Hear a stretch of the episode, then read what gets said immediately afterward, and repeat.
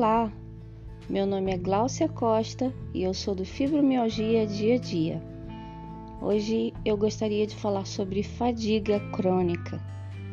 Fadiga é um dos, uma das coisas que é um dos sintomas da fibromialgia.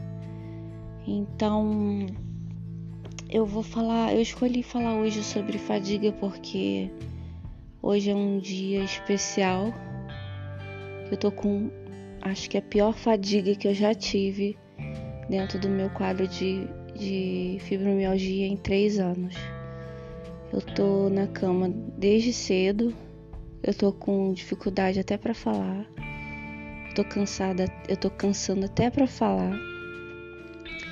E a fadiga crônica dentro da fibromialgia é um dos piores sintomas, né? Eu acho que todos os sintomas são terríveis assim, são incapacitantes. A insônia, que deixa você muito mal no dia seguinte, as dores, é... porque assim, muito, muitas, muitos sintomas da fibromialgia, você toma um remédio e você tem uma melhora. A fadiga não, a fadiga você te leva para cama e só você deitando e ficando na cama para passar aquele cansaço que não se explica é que, que vai passar, porque não tem nada que você faça que melhore a fadiga. Hoje, em especial, a fadiga que eu senti, eu não conseguia nem abrir o olho de manhã. Eu levantei, consegui, né, arrumar minhas filhas para a escola, consegui e voltei para a cama. Depois eu voltei de novo, dei almoço para elas, voltei para a cama. Então eu tô indo e voltando, indo e voltando, mas assim, eu fui almoçar às 5 horas da tarde. É um cansaço que não se explica, a fadiga. Eu não sabia antes o que, que era fadiga. Para mim era só preguiça. Ah, hoje eu tô com preguiça, quero ficar na cama, tô sonolenta. Não, a fadiga, ela te deixa incapacitante, é uma fraqueza nos músculos.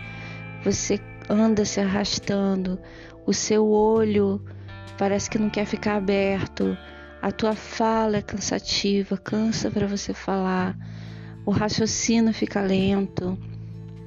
Então a fadiga é um dos sintomas de fibromialgia mais complicados para você lidar no dia a dia. Né? Por isso que hoje eu vim falar sobre fibromialgia. Eu tô falando aqui deitada, né? Então, assim, por isso que o nome do programa é Fibromialgia Dia a Dia. Porque assim, eu sempre vou falar do que do que eu tô sofrendo no momento, né? Então, assim, a minha dica é: respeite o seu limite, respeite seu corpo.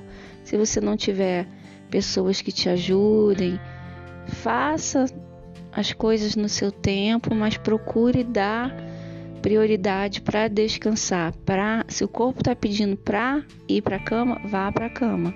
Se você não puder, quando você puder, respeite, durma cedo, durma quanto o máximo que você puder, tá? E a minha dica por essa, por hoje é essa.